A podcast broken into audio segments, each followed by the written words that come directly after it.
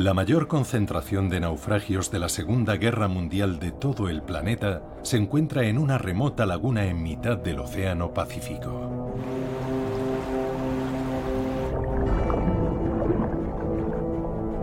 Durante la Segunda Guerra Mundial, la laguna fue la base principal de la flota japonesa, una fortaleza en mitad del océano que ellos creían impenetrable.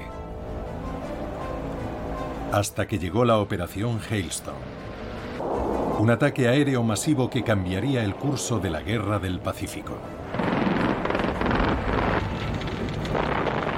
Fue la respuesta estadounidense al ataque contra Pearl Harbor.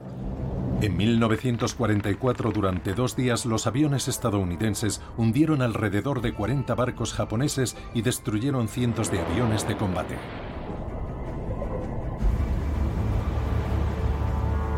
La mayoría de los barcos yacen intactos en el fondo del mar. El lecho marino está cubierto de aviones y otros restos. Los barcos aún contienen sus cargamentos, aviones, tanques, armas y municiones. Pasillos fantasmales conducen a las salas de máquinas y camarotes. Pero ¿por qué fue el ataque a la laguna de Track tan destructivo y qué secretos se esconden dentro de esta olvidada flota fantasma? La laguna de Track, el Pearl Harbor japonés. Entre las dos guerras mundiales, bajo un velo de secreto, Japón había construido una formidable base naval en el corazón del Pacífico Sur. Los extranjeros tenían totalmente prohibido viajar allí. Originalmente una posesión alemana, Trak cayó bajo control japonés a principios de la década de 1920 tras una resolución de la Liga de Naciones. Esa decisión aparentemente insignificante iba a tener enormes consecuencias. Hoy Trak es un remanso de paz, pero en 1944 se había convertido en el centro de las operaciones navales a la desesperada de Japón en el Pacífico Sur. Cuando la marea de la guerra se volvió contra ellos, los japoneses trabajaron a toda máquina para fortificar todas las islas del Pacífico que se encontraban en el camino del avance estadounidense. Track no fue una excepción. La laguna estaba erizada de defensas. La pequeña isla de Ethan se amplió con tierra ganada al mar para crear una enorme base para aviones de combate. En la cercana isla de Dublón construyeron una gigantesca base para hidroaviones. Los aeródromos construidos en las islas próximas les brindaban un escudo protector adicional. En total, en la guarnición japonesa estaban destinados más de 40.000 soldados. Los japoneses creían que Track era invencible. Pero los estadounidenses tenían otra idea. Sabían que tenían que hacer algo con esta formidable base naval. Se creía que la laguna albergaba a la mayor parte de la flota japonesa durante la guerra. Su posición en mitad del océano hacía que las tropas destacadas allí pudieran atacar las líneas de suministro estadounidenses e infligir pérdidas importantes a su flota. Había que neutralizarla. Para ello se concibió la Operación Hailstone. Una decisión que finalmente terminaría condenando a los barcos destinados en Track. Barcos como el Kensho Maru, el Kenshomaru era un buque similar a muchos de los que se hundieron en la laguna. Barcos que fueron sorprendidos por una tormenta de bombas y proyectiles y que se hundieron en el lugar mientras aún permanecían anclados.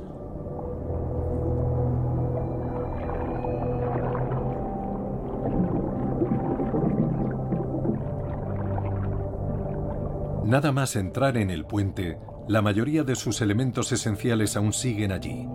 El telégrafo transmitía al ingeniero las revoluciones a las que debían funcionar los motores y si debía maniobrar hacia adelante o hacia atrás. En el centro de comunicaciones el equipo de radio del barco aún se mantiene en posición vertical. Debajo del puente está el comedor de oficiales.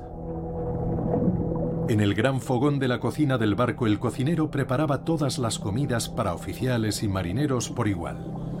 Un enorme wok aún descansa en la cocina. El desayuno estaba a punto de servirse.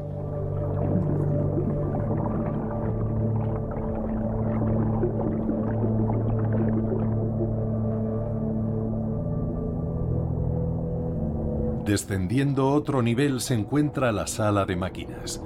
Una pasarela la conecta con el nivel superior. La sala de máquinas es un vasto espacio que desciende tres niveles más, hasta las mismas entinas. Cuando los motores estaban en marcha, este era un lugar ruidoso, sudoroso y caluroso en el que trabajar, especialmente en el clima tropical de Track. Una escalerilla desciende hasta la sala de máquinas. Este es uno de los naufragios menos profundos. Aún así, se encuentra a más de 30 metros de profundidad.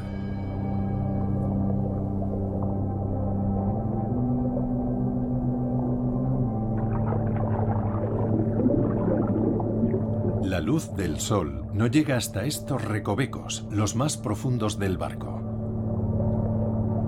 Si las luces de la cámara fallaran, la oscuridad sería total y encontrar el camino de vuelta ingrávido y desorientado resultaría imposible.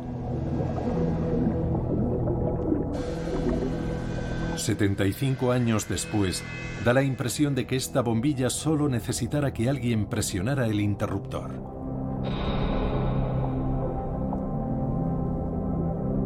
Los paneles de control y las palancas, algunas encendidas y otras apagadas, quedaron atrapadas para siempre en ese momento excepcional en el que estaba claro que por mucho que la tripulación intentara salvarlo, el barco se hundía y lo hacía rápidamente. Resulta fácil imaginar a los marineros en la sala de máquinas aterrados y gateando escaleras arriba para evitar quedar sepultados aquí para siempre.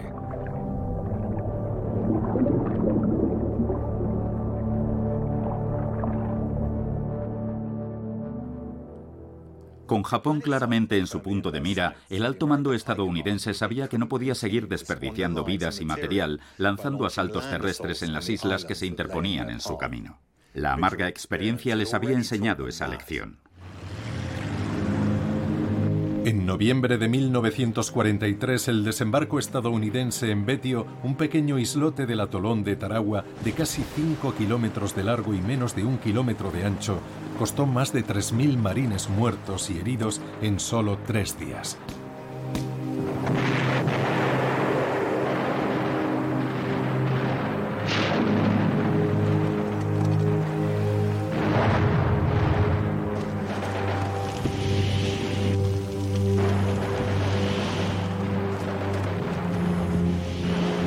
Muchos cadáveres estadounidenses quedaron esparcidos por las playas. Otros quedaron a merced de las olas. De los 4.700 defensores japoneses y coreanos, solo sobrevivieron 17. El mensaje era claro. Los japoneses tenían la intención de luchar hasta el último hombre para defender cada una de las islas que se encontraban en el camino de los estadounidenses. Mientras, en Estados Unidos, la ira de la opinión pública terminó estallando ante el sacrificio de tantas vidas por un pedazo de tierra aparentemente sin importancia.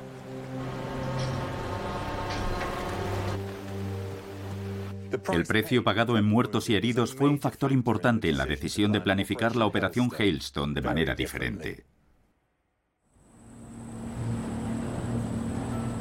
Contemplando hoy su puerto, cuesta creer que Track fuera la base naval más grande del imperio japonés en el Pacífico Sur.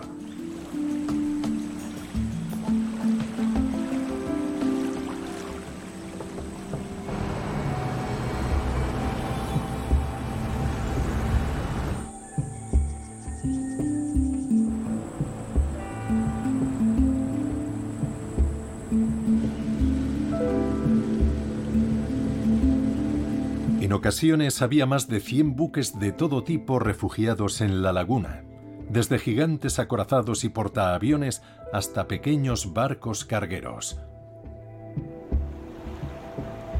En las islas se almacenaban suministros abundantes para las tripulaciones que llevaban meses en el mar. Y también había mucho alcohol. Este cargamento de botellas de cerveza en la bodega del Río de Janeiro Maru se estaba descargando cuando tuvo lugar el ataque. Otros naufragios en la laguna muestran que los japoneses se estaban preparando para un desembarco anfibio que ellos creían que era inevitable. Las bodegas del barco llevaban equipos de construcción para fortificar las defensas del atolón. Excavadoras para remover la tierra y crear obstáculos para los invasores. Apisonadoras para allanar las pistas de despegue camiones para transportar material de construcción, tractores para arrastrar cargas pesadas.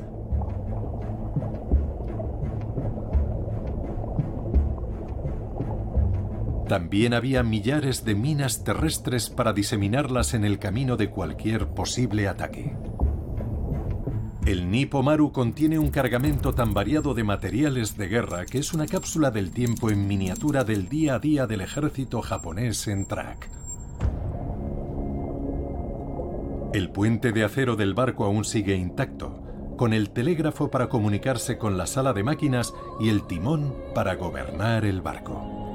Los radios de madera del timón se pudrieron hace mucho tiempo, dejando solo el borde de metal colgando de su soporte.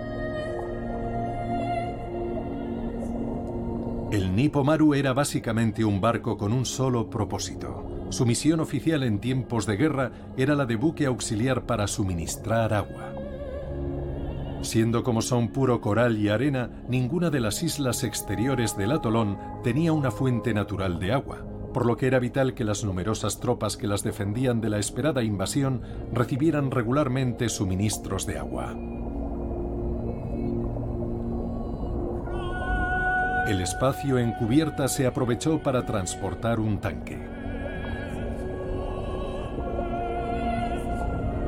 El cañón del tanque todavía no estaba montado. Iba camino de las islas exteriores para impedir el esperado asalto anfibio. Quizás los elementos más extravagantes de la carga encubierta sean los tres cañones antitanque de fabricación estadounidense, probablemente fueron capturados a las tropas estadounidenses en Filipinas y los enviaban a las islas exteriores para ser utilizados contra sus creadores.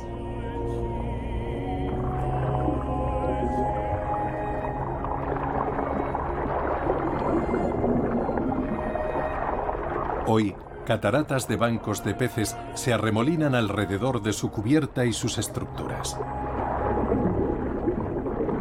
Es difícil imaginar hoy el pánico de la tripulación momentos antes de que el barco se hundiera.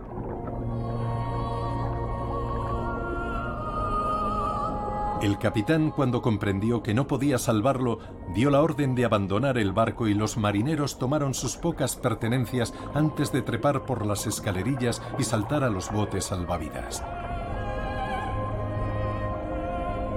Mirando atrás, mientras se dirigían a la isla, habrían visto cómo su barco en llamas se hundía bajo las olas.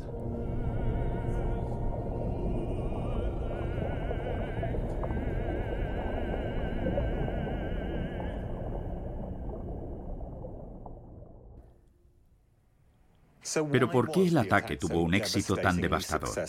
En realidad, los estadounidenses no tenían ni idea de lo que iban a encontrarse en Track. El único vuelo de reconocimiento que habían logrado hacer fue a principios de febrero de 1944, cuando dos Marine Liberators que despegaron de Bougainville hicieron un viaje de ida y vuelta de 2.800 kilómetros para fotografiar la base. La visibilidad era escasa debido a la nubosidad, pero vieron muchos buques de guerra y cargueros anclados cerca de la isla de Etah.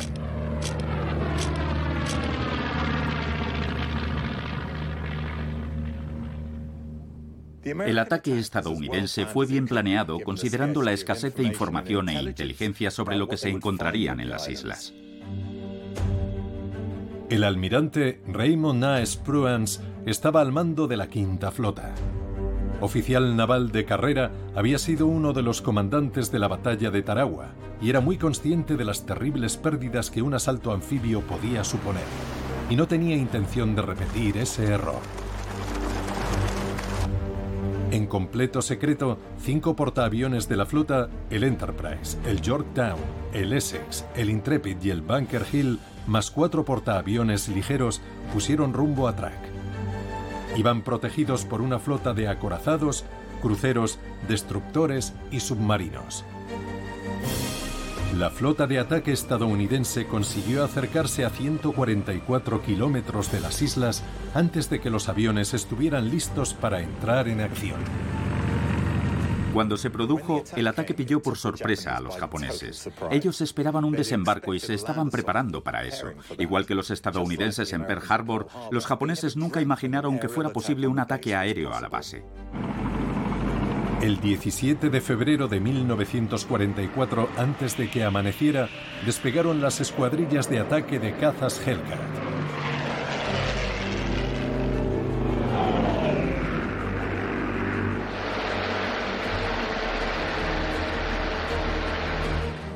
La tecnología de radar japonesa aún se encontraba en las primeras etapas de desarrollo y no podía detectar a la flota estadounidense aproximándose, ni podía detectar a los aviones en vuelo rasante. El principal objetivo estadounidense en track era destruir los aeródromos y tantos aviones como fuera posible. Los más de 500 aviones de los portaaviones se relevaron para acribillar la laguna. Durante la primera hora del ataque, los cielos sobre la laguna vieron a cientos de aviones luchar en uno de los combates aéreos más grandes e intensos de la Segunda Guerra Mundial. Algunos aviones japoneses pudieron despegar, pero los que lo consiguieron fueron derribados inmediatamente por los cazas estadounidenses.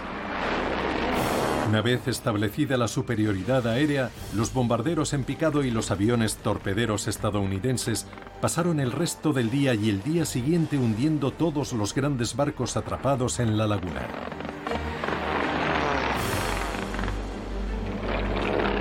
Los barcos anclados fueron presa fácil.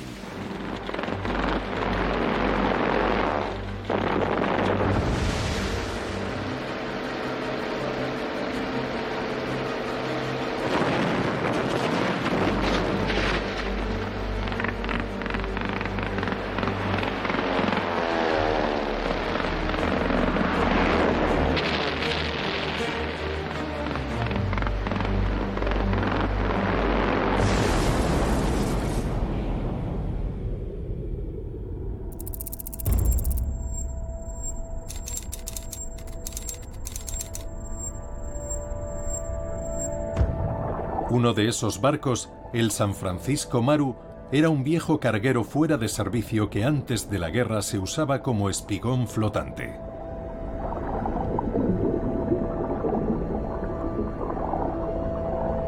Tras colocar un tanque en la proa, entró nuevamente en servicio ya que la maquinaria de guerra japonesa necesitaba cualquier barco que pudiera transportar carga. Construido en 1919, era un barco grande para su época. Hoy, 100 años después, permanece perfectamente erguido con su quilla clavada en el fondo del mar a 60 metros de profundidad. Es conocido como el naufragio del millón de dólares, ya que transportaba un cargamento muy valioso. A los estadounidenses les tocó el premio gordo cuando lo hundieron. Su bodega de proa estaba repleta de minas terrestres destinadas a las playas, pero a lo largo de los años la mayoría fueron recuperadas por los vecinos de Track para crear bombas para pescar con dinamita. Otras bodegas contienen cargamentos variados.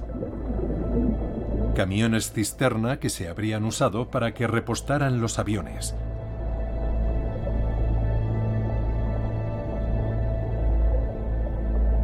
vehículos para transportar el material de guerra por las islas.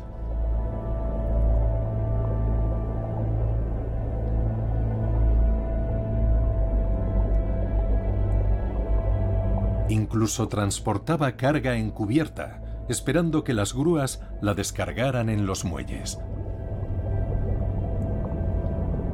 Esperando un desembarco de las tropas estadounidenses, estos tanques ligeros Mitsubishi de tres plazas fueron diseñados para provocar una carnicería entre la infantería atacante. De hecho, todo el cargamento del barco estaba destinado a reforzar las defensas costeras de la laguna ante ese ataque estadounidense. Un ataque que nunca llegó, al menos no de la forma que esperaban. Los tanques permanecen igual que cuando el barco tocó el fondo del mar. La fuerza del impacto los lanzó los unos contra los otros. La luz del Sol apenas llega a esta profundidad, por lo que 75 años después de su hundimiento, y a diferencia de otros naufragios menos profundos, el crecimiento de especies marinas en la tenue penumbra del barco ha sido mínimo.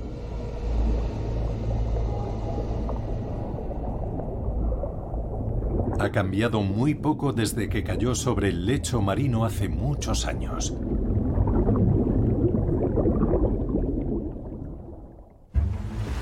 Pero en el fondo del mar no solo yacen barcos. El lecho de la laguna es también un cementerio de aviones japoneses derribados durante el ataque.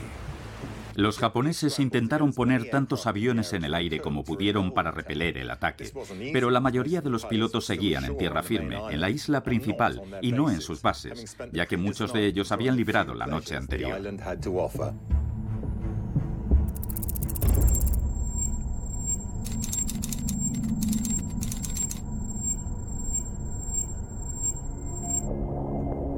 En un desesperado intento por hacer que despegaran sus aviones para que no fueran destruidos en el suelo, los soldados llevaron al aterrorizado personal de tierra a punta de bayoneta hasta los aviones y los obligaron a despegar.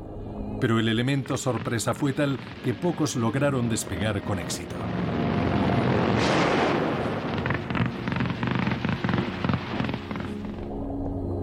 Este avión, conocido como Betty Bomber, casi lo consiguió pero fue alcanzado mientras despegaba y se estrelló justo al final de la pista de Ethan. Se estrelló contra el agua con tanta fuerza que sus motores se rompieron a causa del impacto.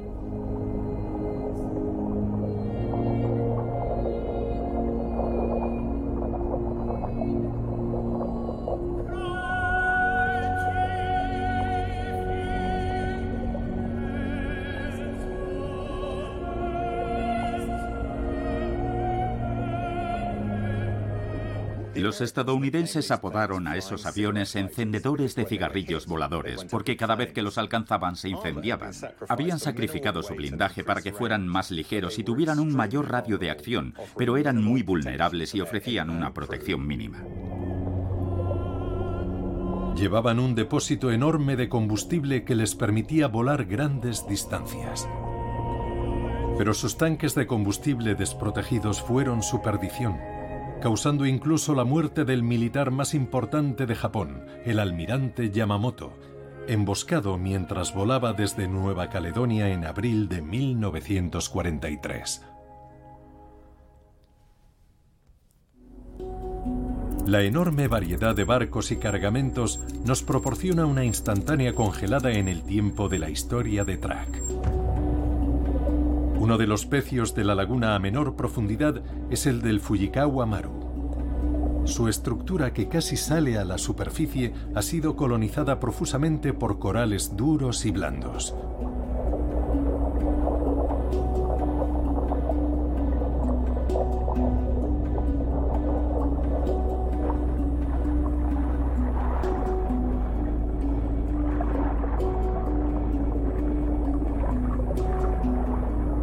Fujikawa Maru fue construido poco antes de la guerra como un barco combinado de pasajeros y carga y había navegado por las rutas marítimas del Pacífico.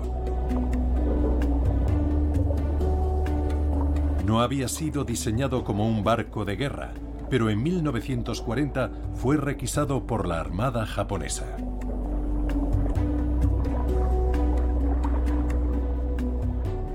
El armamento a bordo del Fujikawa Maru era básico y antiguo y no podía competir con los escuadrones atacantes de Estados Unidos. Habían montado a proa y a popa cañones que habían sido capturados a principios de siglo por los japoneses durante la guerra ruso-japonesa.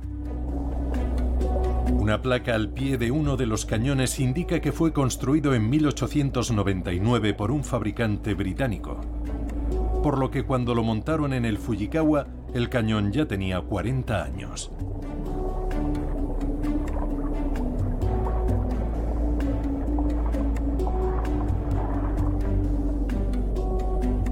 Cuando se hundió en Track, el Fujikawa Maru prestaba servicio transportando aviones de combate cero para desplegarlos en los puestos de avanzada de la flota japonesa. En su bodega número 2 aún hay 20 aviones cero sin ensamblar y apilados unos encima de otros. Estaban descargándolos cuando comenzó el ataque. Las piezas se llevaban a tierra y luego se montaban los aviones en grandes talleres, ya fuera para usarlos en la defensa de Track o para su posterior envío a portaaviones o bases aéreas de todo el Pacífico. Muchas otras piezas del avión, depósitos, palas de hélice, timones y puntales permanecen en las bodegas de proa junto con grandes proyectiles de artillería. Sus bodegas estaban atestadas de bidones de aceite y otros suministros para alimentar la maquinaria de guerra japonesa. El barco había participado en campañas en lugares tan remotos como las Islas Aleutianas, el Círculo Polar Ártico y Rabaul, en el extremo sur de la esfera de influencia japonesa, y ya había sido atacado y reparado en dos ocasiones. Para el Fujikawa Maru, a la tercera fue la vencida.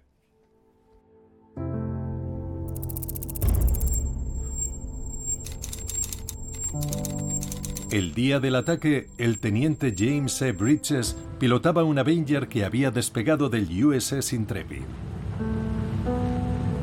Bridges había hablado previamente con el oficial de su escuadrón para quejarse de que sus colegas lanzaban las bombas desde demasiado alto y que él planeaba descender para asegurarse de alcanzar su objetivo. Y eso fue exactamente lo que hizo. Se lanzó en picado hacia uno de los barcos más grandes de la laguna, el Aikoko Maru. Pero los artilleros antiaéreos japoneses fueron muy precisos y aunque Bridges pudo lanzar su carga de bombas, el avión fue alcanzado varias veces. Incapaz de esquivar el ataque, su avión se estrelló en llamas contra la bodega de proa de la Ikoko, donde se almacenaba toda la munición. La fuerza de la explosión fue inmediata y aterradora, produciendo una nube en forma de hongo.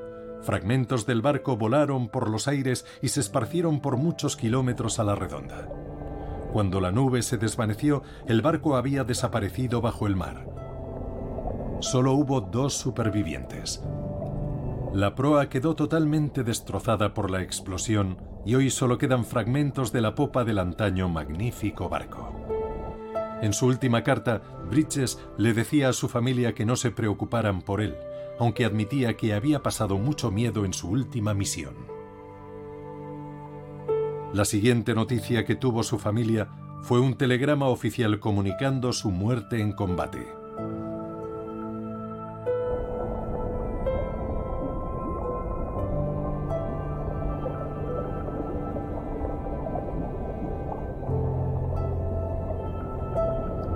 Hoy, el enorme cañón de popa de la Ikoko apunta fútilmente hacia la superficie. Incluso este potente cañón naval fue insuficiente para salvar a la Aikoko de su destino. El Aikoko Maru era un barco hermoso y muy grande. Fue uno de los barcos de pasajeros japoneses más modernos de su época. Pero en realidad el Aikoko nunca llegó a llevar pasajeros tras su botadura inmediatamente fue puesto al servicio de la Armada. El barco acababa de llegar esa misma mañana a Track con mil soldados a bordo para reforzar las defensas de la isla cuando atacaron los estadounidenses. Los soldados esperaban para desembarcar apiñados en cubierta. Todos llevaban sus mochilas. Las redes de salvamento cubrían las bordas y los primeros soldados bajaban por ellas hasta la lancha de desembarco que los conduciría a tierra. Las tropas habían viajado en la bodega de popa equipada con literas temporales de madera. La bodega de proa, por su parte, iba cargada con potentes explosivos. Por pura casualidad, ese fue el lugar exacto donde se estrelló el avión de Bridges con resultados devastadores.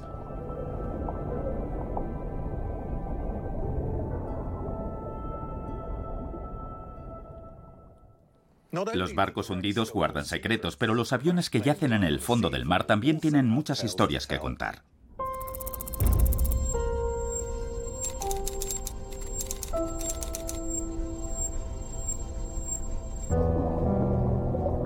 Este avión se dirigía a Track con varios oficiales japoneses de alto rango a bordo. Se cree que entre ellos estaba el vicealmirante Hara, comandante de la Cuarta Flota y de la Cuarta Base de la Armada.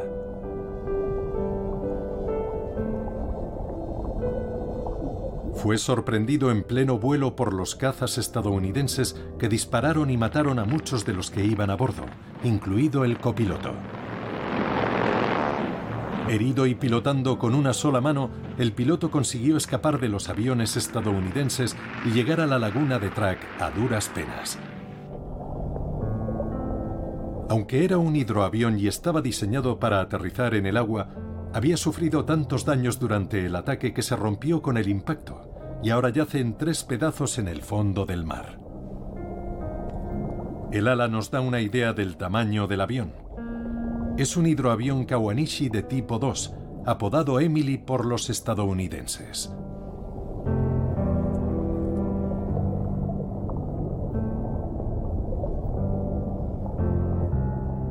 Muchos dicen que el Emily fue el mejor avión de la Segunda Guerra Mundial. Con una tripulación de 16 hombres llevaba tantas armas que también era conocido como el puerco espín volador. Siendo el único avión japonés con tanques de combustible autosellantes, un sistema de autoextinción de incendios internos y cabina blindada, era extremadamente difícil derribarlo. Este formidable rival podía volar a más de 330 km por hora y tenía un alcance mayor incluso que el de la superfortaleza volante B-29 de los estadounidenses.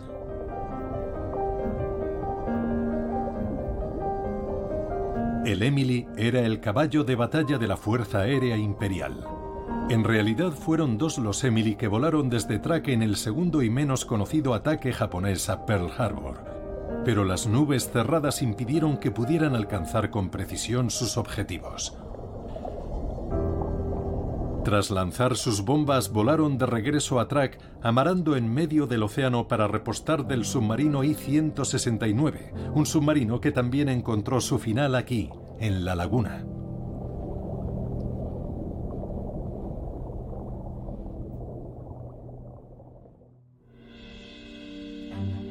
El comandante de la Fuerza Operativa de Estados Unidos, el almirante Spruance, acabaría sucediendo al almirante Nimitz como comandante en jefe de la Flota del Pacífico de Estados Unidos. Spruance ya se había hecho un nombre en la batalla de Midway y obtendría otros éxitos en Okinawa e Iwo Jima. Track, sin embargo, fue su golpe maestro, su mayor éxito quirúrgico, reduciendo la mayor parte de las defensas de la isla a escombros. La principal base naval de Japón en el Pacífico Sur quedó neutralizada para el resto de la guerra. Las cifras son asombrosas. En la operación Hailstone, un total de 40 barcos y 275 aviones japoneses fueron destruidos junto con decenas de miles de toneladas de combustible y suministros, al precio de tan solo 25 aviones estadounidenses.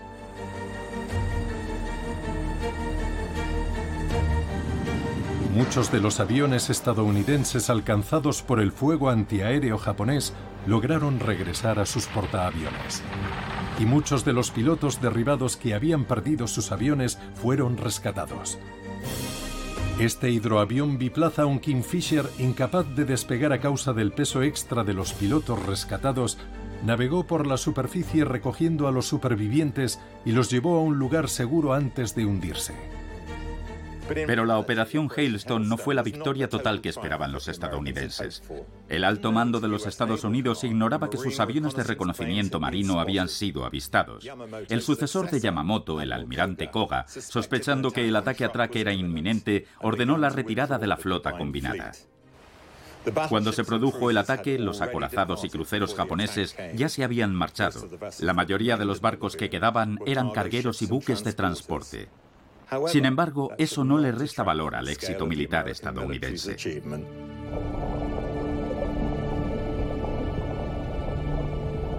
Track ya no era una amenaza para las operaciones navales estadounidenses.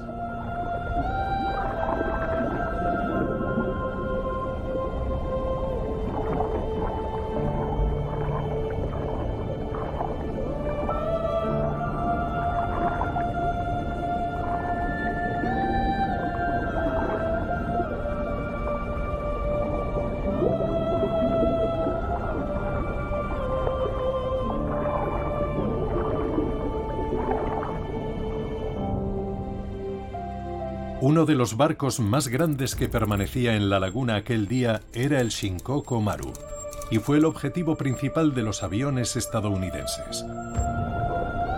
Hoy es uno de los naufragios menos profundos. Como el Fujikawa Maru, sus mástiles casi salen a la superficie, y en estas aguas iluminadas por el sol se ha convertido en un exuberante ecosistema. Casi todos los demás petroleros habían abandonado Track con la flota principal, pero los motores del Shinkoku Maru estaban siendo reparados, por eso aún seguía en la laguna. Había llegado a Track solo tres días antes del ataque aéreo desde los portaaviones de la operación Hailstone.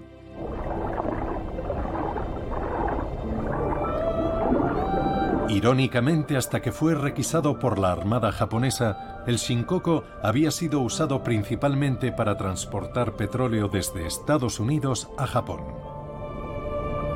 Como muchos barcos de esta flota fantasmal, está casi intacto. El limo cubre ahora el suelo de lo que en su día fue el limpio e inmaculado baño de oficiales. En su enfermería se acumulan huesos y otros objetos en un macabro bodegón.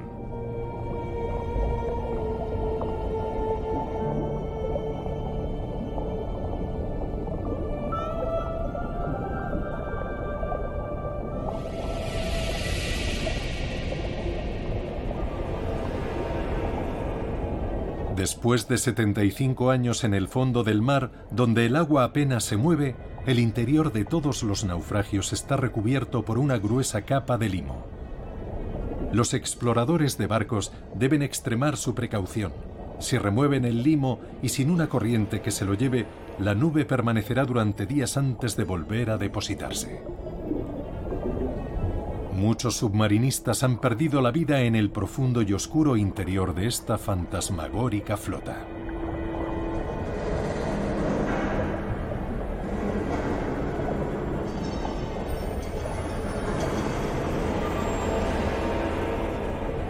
A esta profundidad, las reservas de aire se agotan rápidamente.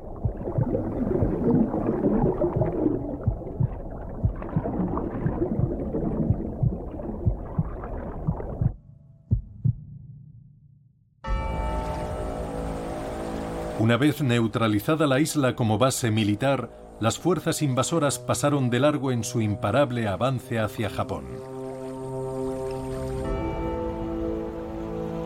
El arrecife, que había sido una importante barrera defensiva, se convirtió en el muro de una prisión. Solo tres entradas a la laguna eran lo bastante anchas y profundas para que los grandes buques se hicieran a la mar, pero las tres habían sido minadas y los submarinos estadounidenses las patrullaban sin descanso. Nada podía entrar, nada podía salir. La laguna de Track estaba de hecho aislada del mundo. Tras el ataque aún quedaban alrededor de 40.000 japoneses en Trak, en unas islas que hasta entonces habían mantenido una población de solo 9.000 habitantes. Demasiadas bocas para alimentar. El ejército japonés confiscó todas las provisiones, ya que los alimentos importados no podían llegar debido al bloqueo submarino. Los bombardeos aliados habían arrasado los cultivos y hacían casi imposible la agricultura en tierra y la pesca en el mar. La mayoría de los habitantes de Trak fueron obligados a trabajar como esclavos para reparar las instalaciones militares dañadas por las bombas. La inanición se convirtió en algo común y se dice que se produjeron casos de canibalismo. Cuando los 40.000 soldados y marineros japoneses en Trak finalmente se rindieron, los estadounidenses quedaron muy impresionados por su grado de desnutrición.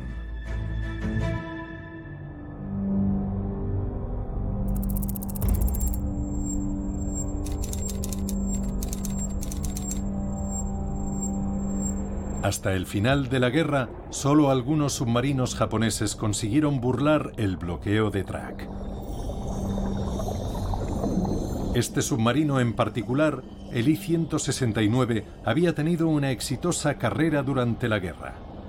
Había participado en el ataque japonés a Pearl Harbor, lanzando mini submarinos que hundieron con sus torpedos dos acorazados estadounidenses.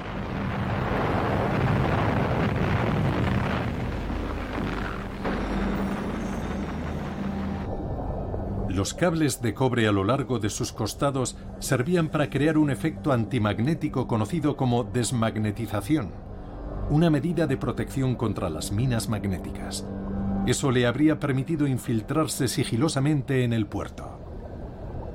El I-169 fue el submarino que se encontró en alta mar con los bombarderos Emily para que repostaran en su viaje de regreso tras el segundo y fallido ataque a Pearl Harbor.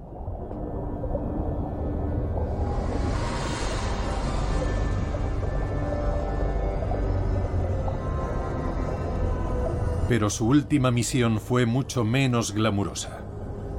Estaba descargando raciones de emergencia en la hambrienta guarnición de Track, cuando a las 2 de la tarde recibió la orden vía radio de sumergirse debido a un posible ataque aéreo. Tras un viaje largo y azaroso, sus oficiales ya habían desembarcado. Los suboficiales a bordo presa del pánico se sumergieron, pero habían olvidado cerrar los conductos de ventilación de la sala de control y el submarino se hundió en el fondo del mar. Un único superviviente logró escapar por una escotilla y llegó nadando hasta la orilla, alertando de que la tripulación aún seguía viva. Cuando los buzos de rescate llegaron, pudieron oír las señales desesperadas de la tripulación atrapada. Pero cuando las barcazas y un remolcador de salvamento intentaron sacar al submarino a la superficie, el peso del agua en su interior era demasiado grande. Los cables se partieron y el submarino volvió a hundirse de popa en el fondo del mar. Tres días después, las señales desde el interior cesaron. Ya no había supervivientes.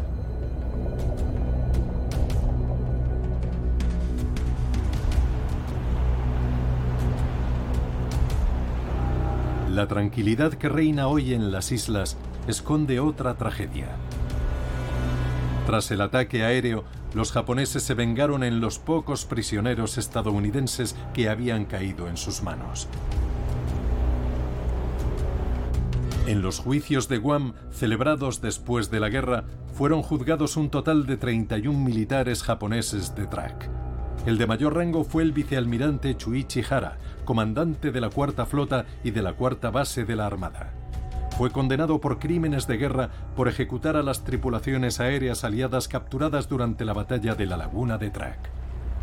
Hubo también un caso de experimentación médica con prisioneros de guerra en el Hospital Naval de Track, incluidas inyecciones de streptococo que estaba bajo el mando del capitán cirujano Iwanami Hiroshi. Casi todas sus víctimas murieron. A los dos únicos supervivientes los sujetaron con estacas al suelo y les volaron las piernas con dinamita. Condenado por asesinato, Hiroshi fue ahorcado en 1949. En otro caso, el capitán Masaharu Tanaka fue acusado del asesinato de siete prisioneros de guerra que habían sido golpeados, apuñalados y finalmente decapitados. Tanaka fue condenado a muerte y su lugarteniente fue condenado a cadena perpetua. Seis oficiales japoneses fueron condenados a muerte por el denigrante trato al que sometieron a los prisioneros de guerra en Track.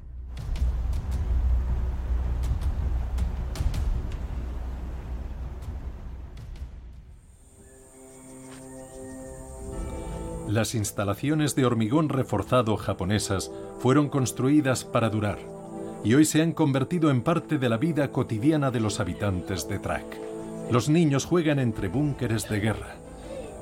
Una familia se ha mudado a los restos del centro de mando. Los niños pasan cada día camino de la escuela junto a enormes tanques de combustible destruidos durante la guerra.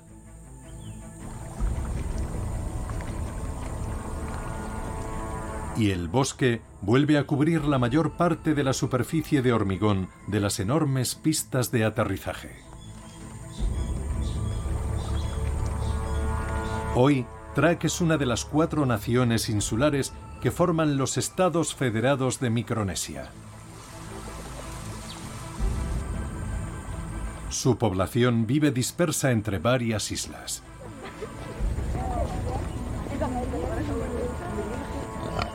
No parece que ahora suceda mucho aquí. Cuesta imaginar que sus 120 kilómetros cuadrados de superficie, rodeados por una cálida laguna tropical, fueron alguna vez el epicentro de la guerra en el Pacífico. Track ha vuelto a caer en el olvido del que disfrutó durante milenios antes de que el imperio japonés lo pusiera brevemente en la vanguardia del teatro bélico mundial. Solo la flota fantasma permanece.